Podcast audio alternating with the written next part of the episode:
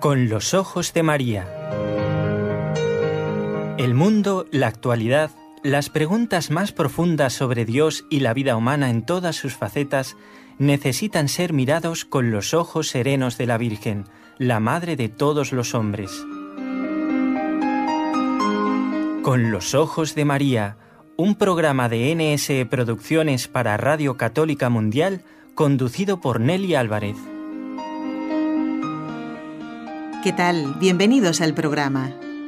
Damos las gracias a quienes, desde la parte técnica, hacen posible que ustedes nos puedan escuchar cada día, lunes, miércoles y viernes. Damos las gracias a Jorge Graña, que está en Radio Católica Mundial, en Birmingham, en Alabama, en Estados Unidos, y en la ciudad de Barcelona, donde trabaja el equipo NSE, Nuestra Señora del Encuentro con Dios. Doy las gracias a Raúl García, que está en el control.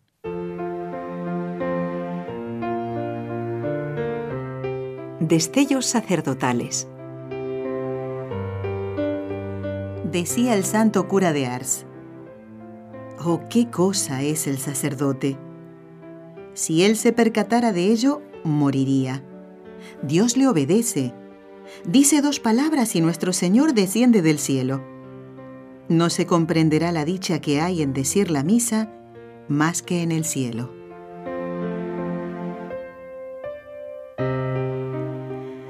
Bueno, hemos leído esta frase del cura de Ars, cuya imagen nos acompaña en cada uno de los programas de este ciclo que, por si alguien no lo sabe, comenzamos el pasado 8 de diciembre, Día de la Inmaculada. Y hoy nuestro programa está, mm, bueno, se complace en recibir por primera vez a un sacerdote, párroco, en Trujillo, en Cáceres, aquí en España. Estoy hablando del padre Miguel Ángel Ventanas Franco, a quien le doy la bienvenida. Gracias, padre Miguel Ángel, por estar con nosotros en este día. Gracias a ustedes. Bueno, padre, vamos a presentarlo. Como es la primera vez que está, eh, decimos que eh, ha realizado sus estudios en el Seminario Diocesano de Plasencia, aquí en España, y en el Pontificio Instituto Litúrgico de San Anselmo, en Roma, Italia ha mm, ejercido su ministerio sacerdotal en varias parroquias de la misma diócesis de Plasencia, así como profesor de liturgia en el Seminario Diocesano y en el Instituto de Ciencias Religiosas Santa María de Guadalupe. Actualmente es párroco, como dije, de la parroquia San Martín de Tours, en Trujillo, Cáceres, y es director del Secretariado Diocesano de Liturgia. Bueno, bueno, son eh, muchas cosas que implican muchas actividades, padre, empezando por ser párroco, ¿verdad? Pues sí. No faltan, no faltan. No faltan. gracias a Dios. Gracias a Dios, exactamente. ¿Qué sería de un sacerdote que no tuviera cosas que hacer, padre? Es verdad, es verdad. bueno, padre, hoy le hemos convocado para tocar un tema muy importante. Esta frase que leímos del cura de Ars es, muy profunda, son cuatro o cinco palabras que encierran mucho ¿eh? y hablan en primer lugar de la celebración de la Santa Misa, que el sacerdote, ¿qué pasaría si el sacerdote no comprendiera qué es lo que celebra en la Santa Misa, Padre? ¿eh? Entonces hemos mm, eh, pensado que es importante que en este ciclo hablemos de el sacerdote y la liturgia. Y la primera pregunta para ustedes ¿Qué fue primero, la vocación sacerdotal o el amor por la liturgia?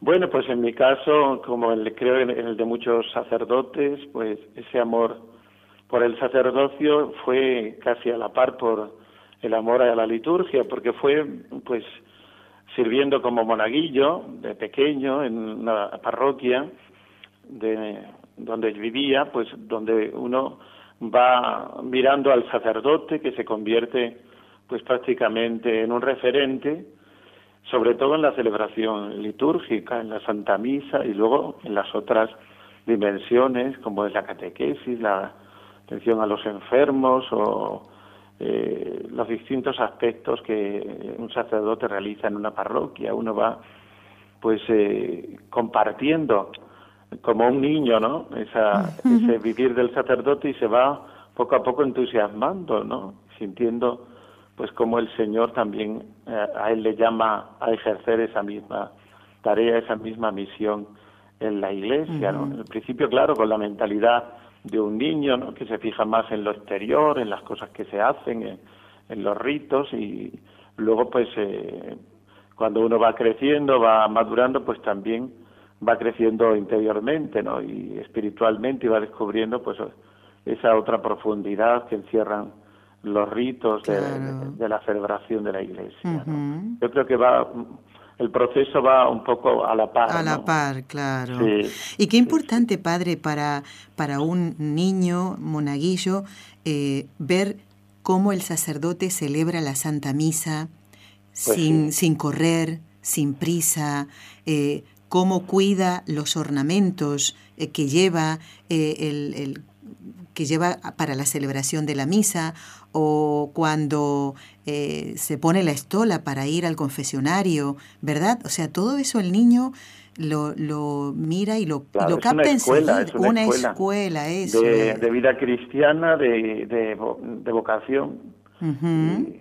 claro. Y así lo ha sido siempre. Quizás en muchas parroquias, eh, después del concilio, desaparecieron los, los monaguillos, ¿no? Y, también, pues... Eh, hizo esto que cayeran las vocaciones. Claro, exactamente. No se puede amar lo que no se conoce, lo que no se experimenta. Así es. Y esa cercanía al sacerdote es lo que te va lo que te va haciendo conocerlo y amarlo, ¿no? Lo que significa y es el sacerdocio en ese día a día. Claro. Padre, en estos días eh, hemos estado en contacto con un niño que recibió Jesús por primera vez el domingo pasado. Y con mi esposo, eh, bueno, compartimos una charla con él, es un niño de unos ocho años más o menos, y, estaba tan exultante, padre, porque en los días previos se había confesado por primera vez. Y, repetía constantemente, estoy limpio, no, no puedo hacer ninguna cosa mala porque estoy limpio, voy a ofender a Dios. Y, me preguntaba, Nelly, ¿qué tengo que hacer para ser santo? Es decir, eh, el hecho de haberse confesado con un sacerdote que le ha hecho comprender cómo está su alma después de recibir ese sacramento, para este niño, justamente ese contacto con el sacerdote le hacía ver cómo estaba su alma. Nos dejó con la boca abierta. Bueno, y le dije, primero cumplir los mandamientos y, después, bueno, una serie de cosas que ya sería más largo de explicarle, pero más lo, lo comprendía todo y estaba Exultante de alegría, padre, exultante estaba. Bueno, yo quería, también me gusta contar anécdotas, padre, en el programa. ¿eh? bueno, padre, sería estupendo que nos dé una definición o una descripción de qué es eh, y qué abarca la liturgia para que entendamos la relación entre el sacerdote que lo comprende y celebra la liturgia como Dios lo quiere pues la liturgia de la Iglesia, no, la mejor definición nos la da el Concilio Vaticano II, que toma un poco ya lo que ya el Papa Pío XII, en su encíclica Mediator Dei, muchos años antes había, había dicho que la liturgia era el, el ejercicio del sacerdocio de Cristo, como ese sacerdocio de Cristo que se realizó de una vez para siempre en, en el sacrificio del Calvario, ¿no? En la cruz, pues se perpetúa en el tiempo hasta que Él vuelva, ¿no? Haced esto en conmemoración mía, a través de, la Santa Misa y de, los sacramentos, ¿no? Y para eso Él le ha dado a la Iglesia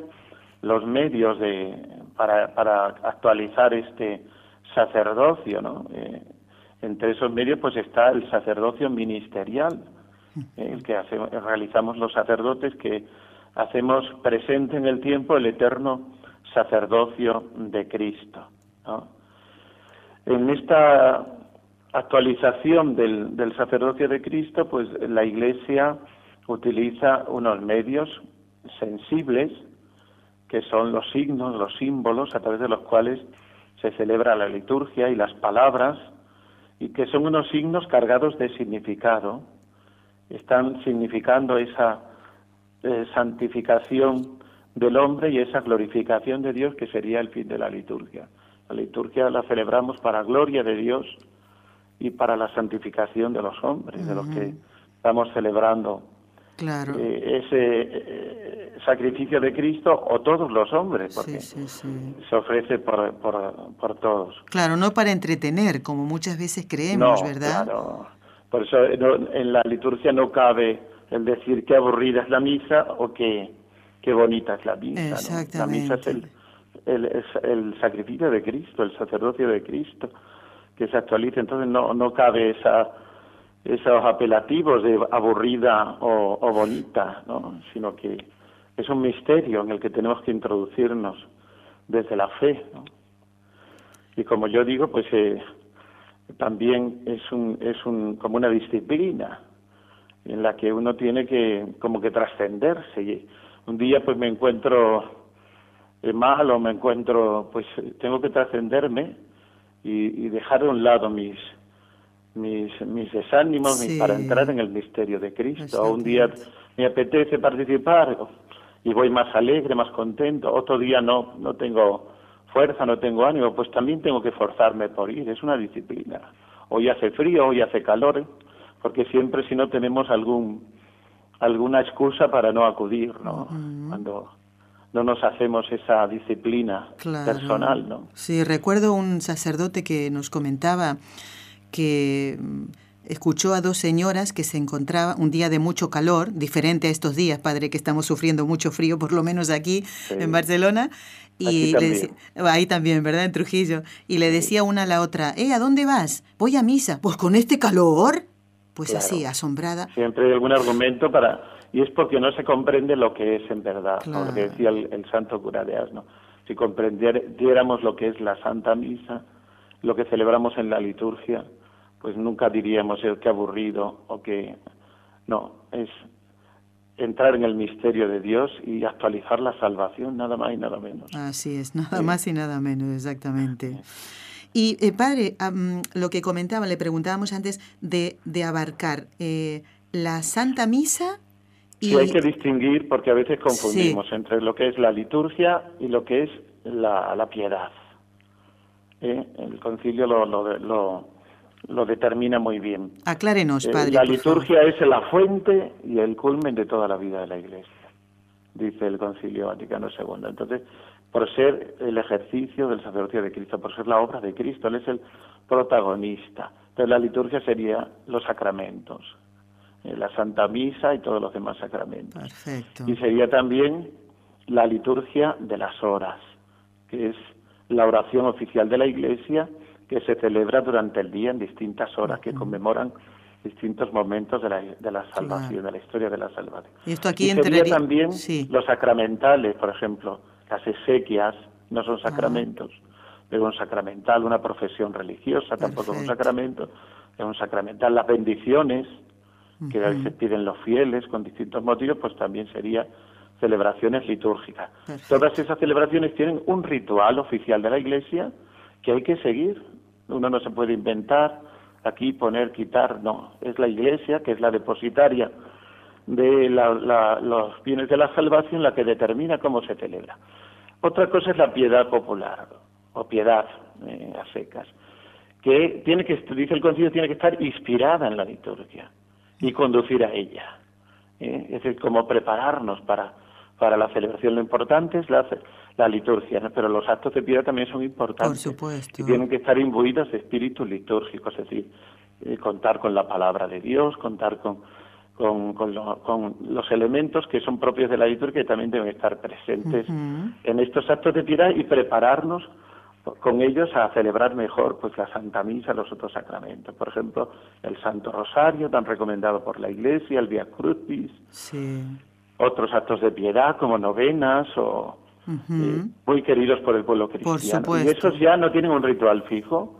Eh, de hecho, pues el Santo Rosario ha, cambiado eh, los misterios, o pueden celebrar de una manera, otra, introducir lecturas, cantos las novenas igual, es decir, ahí ya hay más eh, campo para la, la creatividad de, de los que lo están celebrando. ¿no? Entendido, padre, claro.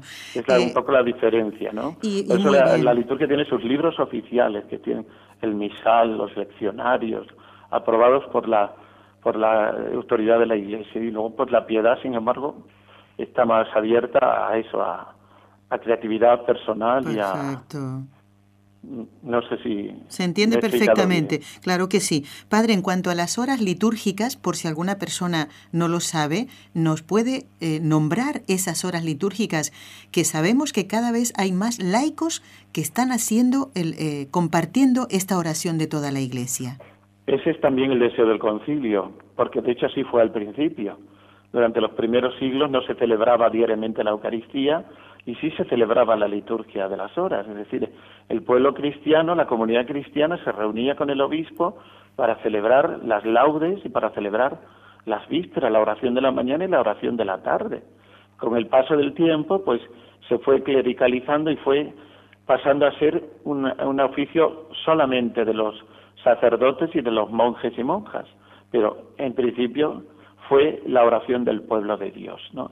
Y el concilio ha querido que se recupere, que todos los fieles descubran cómo están llamados también a expresar su sacerdocio bautismal, porque eh, somos por el bautismo miembros de un pueblo de sacerdotes, eh, es decir, llamados a ofrecer a Dios nuestra vida, nuestro trabajo, nuestra asistencia, nuestra oración. Y eso lo hacemos especialmente en las distintas horas de la liturgia de las horas, que así se llama ahora, que eh, santifica distintos momentos de la jornada. Hay que distinguir entre el oficio de los monjes y las monjas que están dedicados a la oración, entonces ellos tienen más horas porque están en un ámbito y hay que distinguir entre lo que eh, los de que estamos en la vida pues eh, activa, podemos decir que tenemos unas horas principales. Las dos horas principales el quicio podríamos decir de, la jornada es las laudes por la mañana, oración de la mañana, laude viene de alabanza al comenzar el día y las vísperas, que es la oración de la tarde. Esas dos, esas dos horas serían el quicio de la jornada, Que, pues todo fiel está llamado también a celebrar, ¿no? Luego, y hay muchas parroquias que gracias a Dios también lo están introduciendo junto con otros actos de piedad, pues también la, la liturgia de las horas en estas dos horas principales. Luego ya, pues los monjes, los sacerdotes también tenemos obligación, pues celebramos otras horas. Eh, los monjes normalmente y las monjas durante la noche, los que antes se llamaban maitines, porque se hacían al, matutino, ¿no? pues ahora se llama oficio de lectura.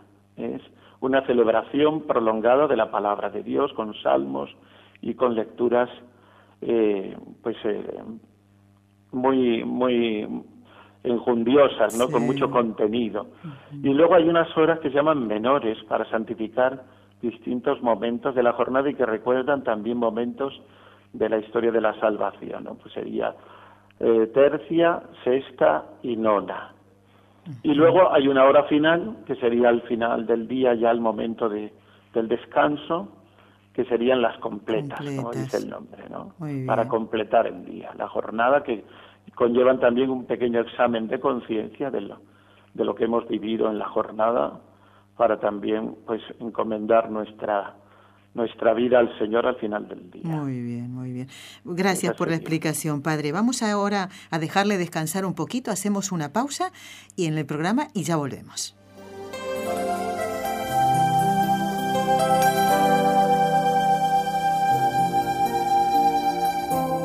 Estás escuchando en Radio Católica Mundial el programa Con los Ojos de María, en vivo y en directo, presentado por el equipo Nuestra Señora del Encuentro con Dios desde Barcelona.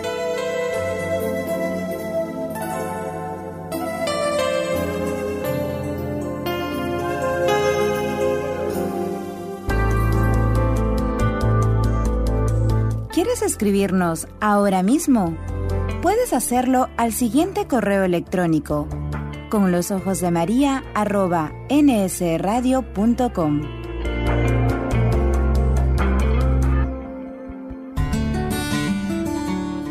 Intención de oración del Papa Francisco para el mes de febrero.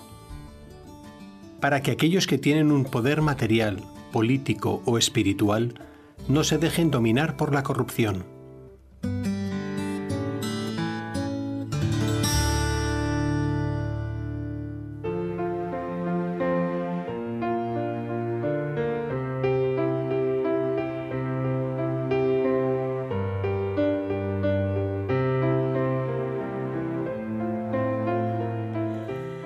Continuamos en el programa en este mes de febrero, que justamente decía el cura de Ars que es el mes en el que las mujeres hablamos menos. ¿eh? Y tiene toda la razón porque es el mes más cortito. ¿eh? Así era el cura de Ars, San Juan María Vianney. Qué ejemplo para todos los sacerdotes y para todos los párrocos, ¿o no, Padre Miguel Ángel? ¿eh? Tienen un, ejemplo que... ¿eh? Es un referente. ¿eh? Yo tuve la gracia de peregrinar a, a su santuario en el año sacerdotal, junto con el obispo y los sacerdotes de la diócesis. Oh. Y allí uno experimenta esa autenticidad del sacerdocio. Bueno, bueno. Y le cuento que yo tuve la alegría de poder entrevistar al cura de Ars pero, pues pero no a San Juan María Vianney, ¿eh? que quede aclarado. ¿eh? sí, padre, gracias a Dios también tuvimos la oportunidad de grabar con, con mi esposo, de viajar allí con Raúl, que es el técnico de la radio, y con nuestra compañera, la hermana Carmen Frauca. Tuvimos también, a raíz del año sacerdotal, viajamos a Ars para poder entrevistar a quien era en ese momento, no sé si seguirá haciéndolo, el párroco de Ars. ¿eh? eh ya me hubiera... responsabilidad ser el cura de Ars. Pues sí. Tiene toda la razón. Bueno, una misma responsabilidad que le toca a usted como párroco de la iglesia San Martín de Tours de Trujillo, ¿eh? en casa. ¿eh? Bueno, hoy estamos hablando con el padre Miguel Ángel. Eh, ventanas del sacerdote y la liturgia. Padre, aquí viene una pregunta que puede hacer como que uno se, se le mueva la estantería, como se dice en Argentina, en mi país, o que tenga que eh, pensar mucho lo que va a decir.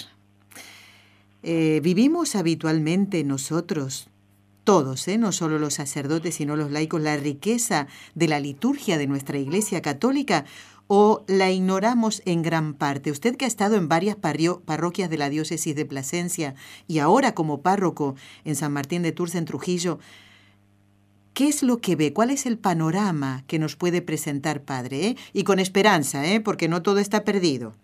A ver. Bueno, pues aquí chocamos con un tema que es la formación, que es indispensable en todas las dimensiones de la vida cristiana, pero también en la liturgia. Chocamos que falta formación. ¿eh? Y entonces eh, no se puede amar ni gozar de lo que se desconoce, ¿no? Obvio. Aunque muchas veces la gracia de Dios actúa, pues eh, por un, una, un canto que oye uno en un momento determinado o una celebración a la que asiste y a lo mejor pues Dios se sirve de esa manera para cambiar el corazón, ¿no? Pero es muy importante la formación, el concilio también pues habla de esto, la formación de los pastores y de los fieles, mm. para poder obtener la riqueza ¿eh? que tiene la liturgia de la Iglesia. Hemos visto que no era solamente problema el cambio de la lengua o de los o la simplificación de los ritos, es decir, que, como era en latín pues no se entendía nada, como eran los ritos muy complicados.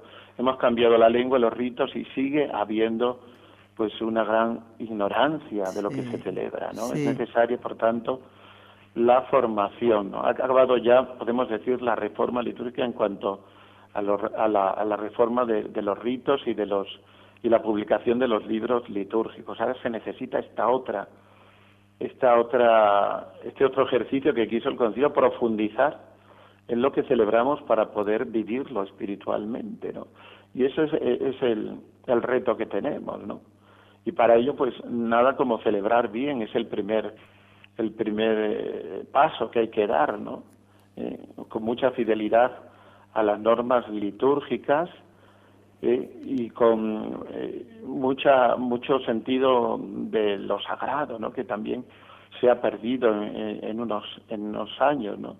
Ese sentido de la de entrar en el misterio, en el misterio de Dios que es lo que celebramos, ¿no? Y al, al servicio de ese misterio de Dios están todos los ritos y todos los elementos de la liturgia, ¿no? A través de la belleza, de la música, de las vestiduras, del lugar de la celebración, a través de los ritos sencillos pero profundamente significativos, a través de las palabras que se proclaman, a través de todos los gestos. No es otro el fin de la liturgia que es adentrarnos en el misterio de Dios para mm, actualizar en nosotros la salvación, ¿no? que es lo que en la liturgia se pone en juego, nada más y nada menos que la obra de la salvación. Entonces hemos ganado mucho en unos aspectos, en la participación externa, la gente sale a, proclamar las lecturas, hay acólitos, otros hacen, otros el coro, otros eh, hacen la colecta o, o tienen, pero nos falta, yo creo, esta vivencia interna de la celebración y para ello pues es necesario revalorizar, por ejemplo, el silencio, oh. que se ha perdido mucho en nuestras iglesias. El último, la última edición del Misal Romano, en la ordenación general, dedica por primera vez un número entero al silencio. Silencio previo a la celebración, silencio en los en momentos determinados de la celebración para profundizar en lo que estamos celebrando, interiorizarlo y, y, silencio, claro, al final de la celebración. la iglesia es un lugar de oración y, el ambiente debe ser este, ¿no? Eh, entonces, yo creo que hemos ganado mucho en muchos aspectos, pero tenemos que trabajar más esta vivencia interna de lo que celebramos y para ello se necesita formación, ¿no? para que los fieles comprendan, los fieles y muchas veces también los pastores, pues se comprendan lo que estamos celebrando y lo que significan estos ritos, ¿no?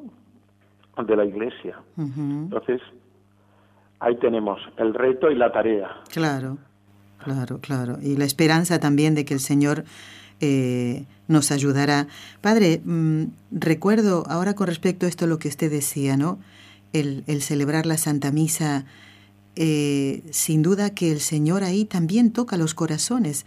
Recuerdo una doctora eh, que se ocupaba de, eh, bueno, una cirujano ¿no? del aparato digestivo, una persona que no creía en Dios, estaba bautizada, no vivía su fe porque es que, claro, no amaba lo que no conocía. Y en Fátima, ahí es donde Dios le esperaba, vio cómo un sacerdote celebraba la misa, como lo manda la iglesia, con tanta unción y con tanto amor a nuestro Señor, que ese fue el comienzo de su conversión, Padre. Realmente a mí me sorprendió y después escuchar lo que ella, porque la conozco, lo que ella decía, ¿no? Ahora cada vez que hago una operación veo, veo la mano de Dios, pero todo comenzó con esa celebración de la misa. La liturgia tiene una gran fuerza evangelizadora. Claro, sí, sí. Porque Es, la, es, la, es la obra de Dios, es el Señor el protagonista y Él es el que toca los corazones. No hay duda, claro. La palabra de Dios es eh, el, sacramento de la fe y, todo esto, eh, pues lo, tiene la liturgia como fuerza evangelizadora sin que le añadamos nada. Claro, exactamente. Creemos que tenemos que añadirle a la liturgia. No, una buena celebración bien preparada con una fidelidad a los ritos, una buena homilía, pues tiene una fuerza evangelizadora de mucha gente alejada, porque por ejemplo a unas exequias, pues viene mucha gente que viene por compromiso con el difunto, con la familia, pero a lo mejor no practican y pues ahí tenemos una oportunidad. Estupenda. Celebrar bien esas exequias con un gran sentido de la esperanza cristiana y estamos evangelizando esas personas que están en esta celebración. ¿no? Sí, sí, sí. Padre, entonces, ¿cómo puede un sacerdote, cómo puede usted contagiar este amor por la liturgia a quienes son ahora sus feligreses allí en la parroquia eh, de San Martín de Tours? Y también como este programa, Padre, le cuento que eh, todos los programas de este ciclo de estellos sacerdotales eh, están, quedan en el podcast de nuestra página web y estamos invitando a los oyentes a que si tienen sacerdotes, amigos o conocidos, les envíen estos programas para hacerles un bien, ¿no? Porque esto también puede ser para ellos una llamada de atención. ¿Está celebrando la misa como lo manda la iglesia? Eh, o, o, lo hace? O sea, ¿está realmente celebrando para alabar a Dios? Entonces, esta pregunta es para usted como párroco, pero también para otros sacerdotes que nos están escuchando, para que les haga tenemos que tener conciencia que no somos dueños de la liturgia, sino servidores. Eh, y entonces estamos al servicio de lo que la Iglesia nos ha confiado. Y tenemos que celebrarlo como la Iglesia, y primero conocerlo, eh, y luego celebrarlo, ser fiel a ese espíritu de la liturgia que la Iglesia nos ha puesto en nuestras manos para el servicio del pueblo de Dios. Lo otro es una forma de clericalismo, porque es obligar a los fieles a celebrar como yo quiero y lo que yo quiero, ¿no? Y muchas veces nos autocelebramos a nosotros, ¿no? Y celebramos nuestras cosas y no celebramos pues el misterio de Dios, que es lo que es verdad se hace presente en la celebración de la iglesia. Claro, claro. Y, y, en la práctica, padre, ¿cómo puede hacerse esto? Eh, tal vez... Pues primero celebrando bien, yo es lo que intento, ah, ¿no? Una buena celebración diaria, más sencilla, los domingos la misa parroquial, solemne, cuidar los cantos, cuidar los ministerios y la celebración, ¿no? Y el lugar y aquí pues es un sitio turístico, viene mucha gente de fuera que muchas veces pues se encuentran con una celebración y les impacta, ¿no? Porque que lo, que lo transmiten, que no lo hacen por desgracia pues eh, muy frecuentemente, ¿no? Mm. Y luego pues eh, eh, intentando pues también que, que, que esa vivencia de la liturgia se transmita a los fieles, ¿no? A los que a los que participan, aunque pues eh, los fieles tienen esa resistencia muchas veces al a, celebrar las cosas un poco de, de rutina, ¿no? Y, mm. se resisten pues a, a, las innovaciones o que la celebración dure un poco más porque hoy es una fiesta o una eh, y ese, con eso chocamos, ¿no? Claro, sí, sí, sí. Pero bueno, intentamos que lo, que lo vayan comprendiendo, ¿no? Sí, sí, sí. Y también, padre... La grandeza de la celebración y de lo, y lo que ella encierra. Eh, padre, Yo creo que es lo, principal. Luego tenemos pues también algunas reuniones de este tipo de, de formación litúrgica a las personas que quieren venir, sobre todo pues con motivo de los tiempos litúrgicos, de cuaresma, de adviento, de y vamos introduciendo también en la liturgia de las horas que celebramos también, sobre todo también en estos tiempos y los domingos nos unimos a una comunidad, porque aquí hay varias comunidades contemplativas y nos unimos en Adviento, en Cuaresma, a ellas en las vísperas del domingo, que celebramos también solemnemente, y cuidando un poco todo, todo lo que celebramos, y cuidando especialmente pues las fiestas, por ejemplo, aquí se celebra mucho la, la fiesta, la novena de la Virgen de la Victoria, que es la patrona, pues cuidando mucho esas celebraciones de esos días, que es donde participa mucha gente que a lo mejor no viene durante el año. Claro, claro. Cuidando que la celebración del sacramento de la penitencia, con sacerdotes a disposición de la gente, todas estas cosas. ¿no?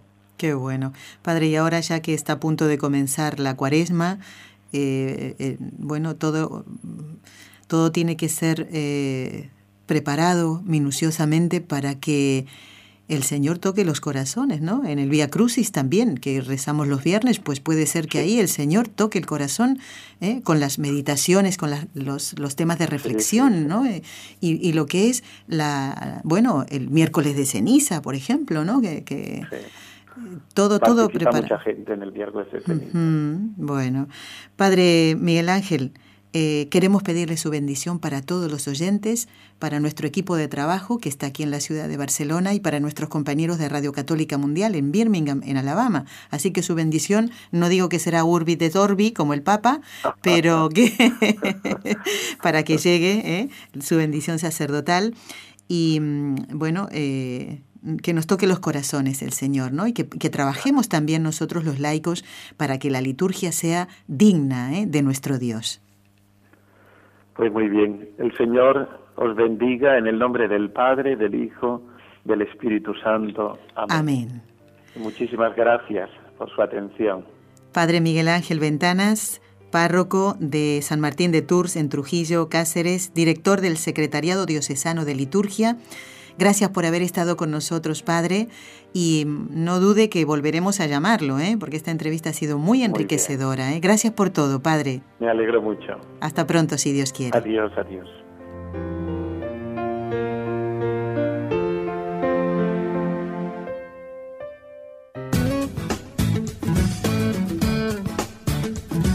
Si deseas participar en vivo en el programa Con los Ojos de María en Radio Católica Mundial, marca el siguiente número de teléfono 1866-398-6377 si llamas desde Estados Unidos o Puerto Rico.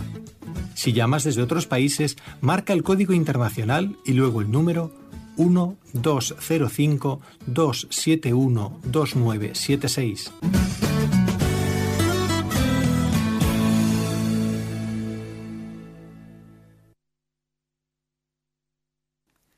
Bueno, voy a aprovechar este momentito antes de que ustedes comiencen a llamar por teléfono para comentarles quiénes son los invitados que vamos a tener esta semana.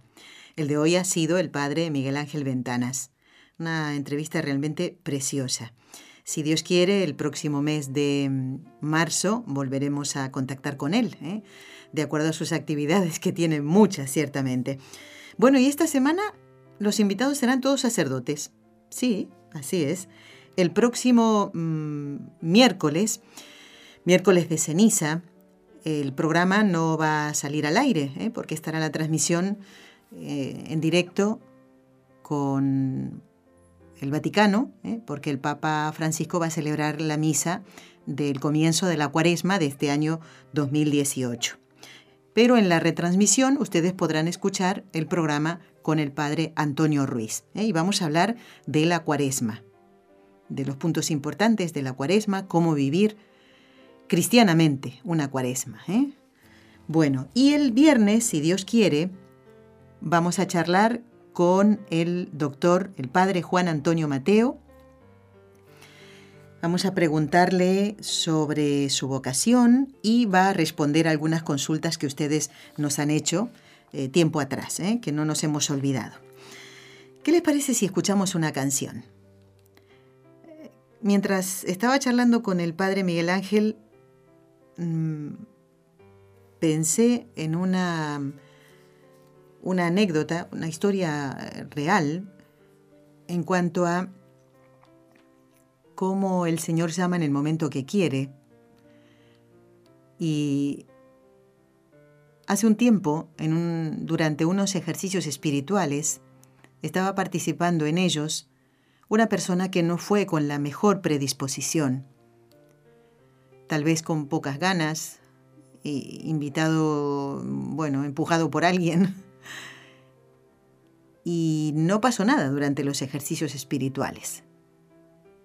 Llega el día domingo, estoy refiriéndome a los ejercicios espirituales según el método de San Ignacio, en silencio, donde solo está el alma y Dios, Dios y el alma. Y mm, esta persona nos comentó que ese toque de Dios llegó en la misa de clausura de los ejercicios espirituales, al escuchar a las religiosas que cantaban una canción. Claro, como esa eh, canción eh, lo hacían, bueno, con, con mucho mucha unción, con mucho fervor, una canción litúrgica, pues ahí es, fue donde el Señor tocó el corazón de esta persona. Fíjense ustedes, no durante los ejercicios espirituales. No quiere decir que el sacerdote mm, que dirigía los ejercicios lo hiciera mal, sino que esa persona no tenía la mejor predisposición para escuchar eso que Dios estaba diciendo a través de ese sacerdote. Esto nos pasa muchas veces. Las cosas nos entran por un oído y salen por el otro. Pues este señor estaba así. Pero ese corazón, que tenía buen fondo en realidad, se ablandó en la misa de clausura de los ejercicios, ya cuando la gente prácticamente, después de la misa, se va a su casa. Y fue en la canción de, esa misa, en la canción final. Parece increíble, ¿verdad?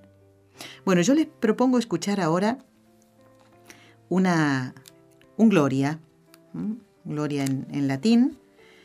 Y mm, este es eh, un material con coros de distintas iglesias. Y este es el coro Impulso, se llama así. Vamos a compartir eh, esta este Gloria, como digo, que escuchamos en, la Santa Misa más de una vez. ¿eh? A veces lo recitamos y otras veces se canta así, de esta manera.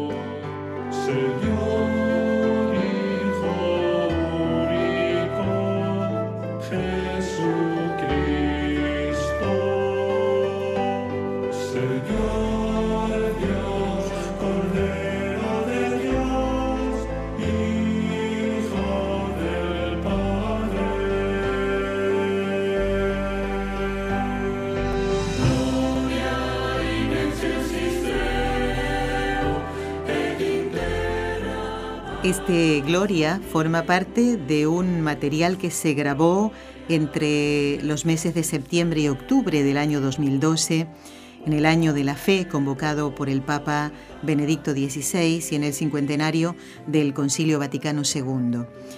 Eh, realmente, mm, ¿cuántas veces eh, las canciones de la misa nos hacen pensar eh, en, cuanto a la letra? Ahora estoy recordando una canción que es muy popular, ¿no? Ven y sígueme. Eh, ¿Cuántas vocaciones se habrán descubierto escuchando esa canción, ¿no? Ven y sígueme, esa voz del Señor que nos dice que lo sigamos, que nos consagremos a Él. Eh, sea la persona soltera, casada, sacerdote, religioso, estudiante, maestro, barrendero, lo que sea, ¿eh? que con nuestra vida podamos contagiar a otros en el amor a Dios y seamos verdaderos colaboradores de los sacerdotes en cualquier función que podemos hacer en la parroquia. Ellos necesitan nuestra ayuda. ¿Qué vamos a hacer?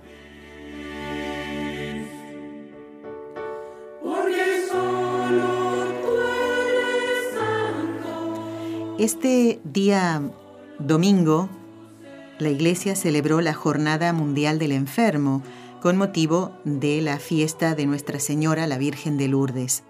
Y quiero comentarles que un enfermo que todos nosotros conocemos, y ustedes también, a través de la voz, no personalmente, o a través del vídeo ¿eh? que salió en el canal de YouTube de NSE TV, y se trata de don Enrique Calico, un gran colaborador y querido por nosotros y por ustedes también.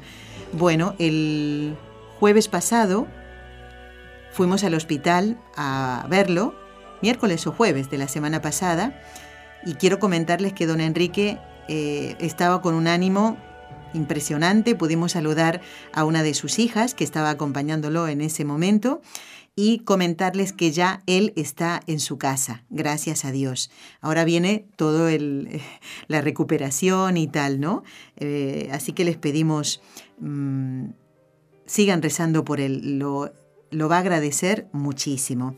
Y queremos proponerles que ustedes este mes de febrero visiten a un enfermo, tal vez lo han hecho en estos primeros días, y nos comenten ¿eh? cómo ha sido esa visita, si ese enfermo es un familiar, un amigo, un conocido, un compañero de trabajo, y nos lo comenten. ¿eh? Es una preciosa obra de misericordia celebrar, eh, visitar a un enfermo.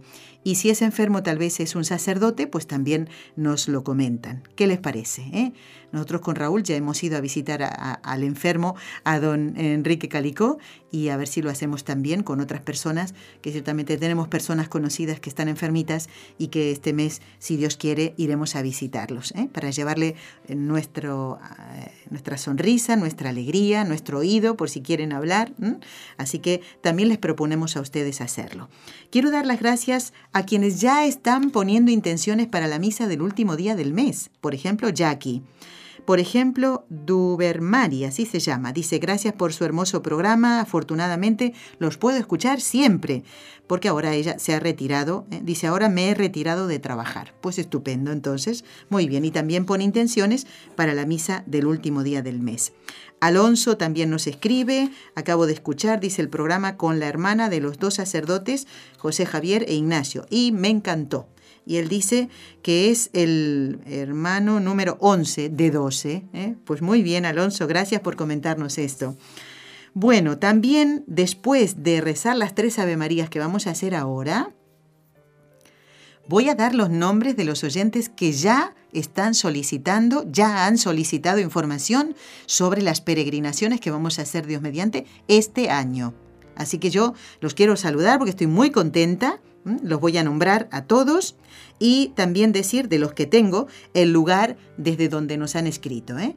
Así que estos amigos están pidiendo información, después ya se verá si el Señor quiere que vengan. Pero ellos ya han dado el primer paso, quiere decir que ya con eso manifiestan su interés de poder venir. El resto lo va a hacer el Señor. Y que el dinero, pues se puede empezar a ahorrar. Bueno, cuando uno tiene buena intención y quiere hacer algo, el Señor ahí ayuda. ¿eh? Algo que le agrade al Señor, por supuesto. ¿eh? Y Él quiere tal vez está esperando a muchos de ustedes en estos santuarios, tanto en Fátima como en Lourdes. Vamos a rezar. Vamos a pedir hoy especialmente por eh, justamente el Padre Miguel Ángel Ventanas, que es quien nos ha acompañado. Tiene una tarea, bueno, con muchas actividades, al ser párroco y otras bueno, tareas que el obispo le ha, la diócesis le ha encomendado, el obispo, allí en Plasencia, lo vamos a encomendar, y también a dos sacerdotes. Esta mañana estuve hablando con don José María Pons, que es el presidente de la adoración nocturna en Lérida, y nos ha dado el nombre de dos sacerdotes que han fallecido en estos días, ¿eh? y, justamente esta mañana venía del funeral de uno de ellos, así que los vamos a encomendar también. Y a todos los sacerdotes que necesitan nuestra oración. ¿eh? Antes de criticarlos, recemos. Si alguien empieza a criticar a un sacerdote delante tuyo, dile, ¿has rezado por él? Pregúntale eso.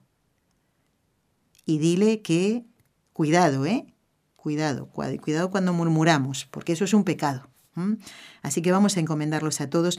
Vamos a pedirle a María, nuestra Madre, y la Madre de todos los sacerdotes, que los libre a ellos de caer en pecado, por el poder que le concedió el Padre, la sabiduría que le concedió el Hijo y el amor que le concedió el Espíritu Santo.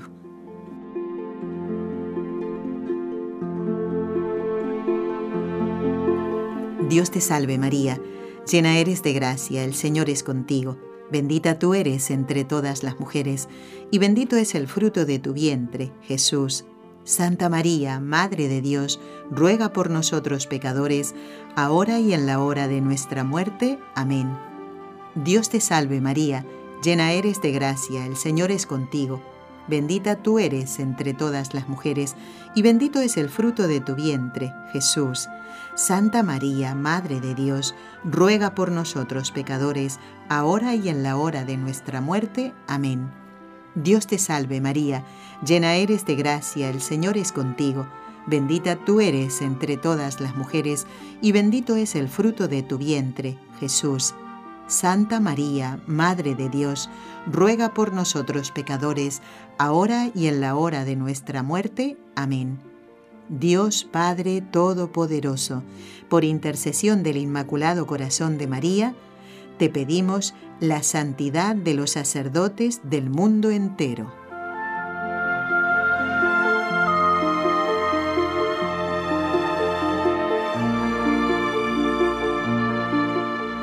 Bueno, hoy la ciudad de Barcelona está de fiesta, ¿eh? hoy es solemnidad aquí en la ciudad de Barcelona porque celebramos a Santa Eulalia, que es la patrona de, esta ciudad, Santa Eulalia de Barcelona, cuyas reliquias están en la cripta, en la catedral ¿eh? de, de aquí de la ciudad de Barcelona, muy cerquita de aquí de la radio, en unos ¿cuánto? Ocho minutos llegamos más o menos, ¿eh? apurando un poco el paso, en ocho minutos estamos en la catedral. Pues en la eh, cripta está eh, la urna que contiene las reliquias de Santa Eulalia.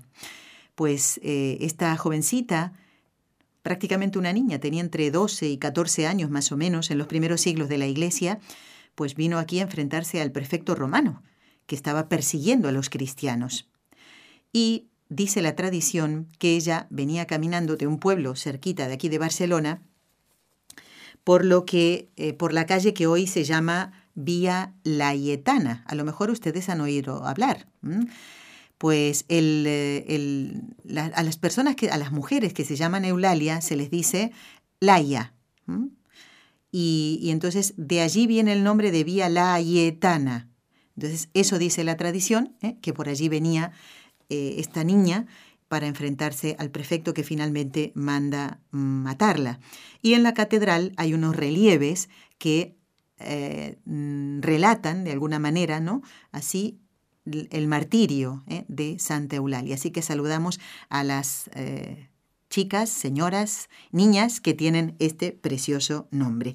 Y ahora sí, en estos minutos que me quedan, quiero saludar a los oyentes que han pedido información sobre las peregrinaciones, tanto a Lourdes como a Fátima.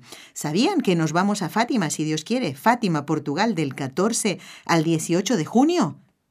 Y saben que si Dios quiere vamos a Lourdes, en Francia, del 17 al 19 de agosto de este año. Si quieren hacer como estos oyentes que pidieron información, pues adelante. ¿eh?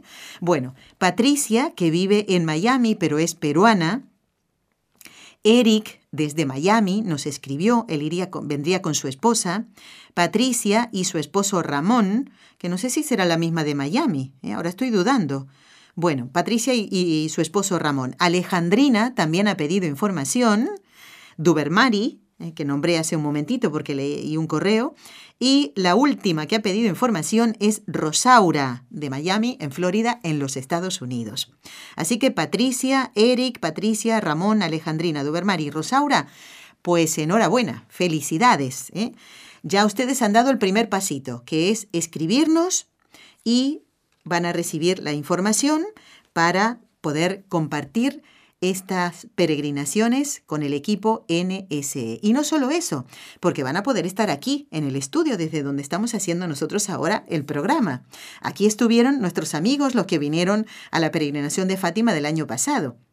Así que yo les recuerdo con muchísimo cariño. Y por eso, a los que vayan haciendo planes para venir, a ver si es posible, ojalá que sí, puedan estar aquí en Barcelona dos días antes de, la peregrinación o que puedan quedarse dos días después. De manera que hacemos una reunión, compartimos, charlamos, nos reímos, nos contamos anécdotas y nos hacemos el bien los unos a los otros.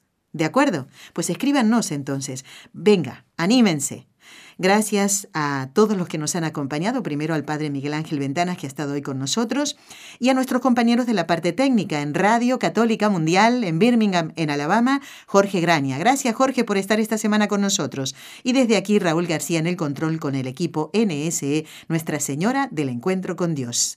Hasta el próximo programa. ¿Cómo qué programa? Con los ojos de María Has escuchado un programa de NSE Producciones para Radio Católica Mundial.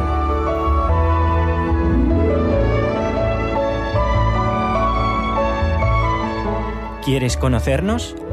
Escríbenos al correo electrónico con los ojos de María nsradio.com. Envíanos tus sugerencias o comentarios con los ojos de María arroba nsradio.com.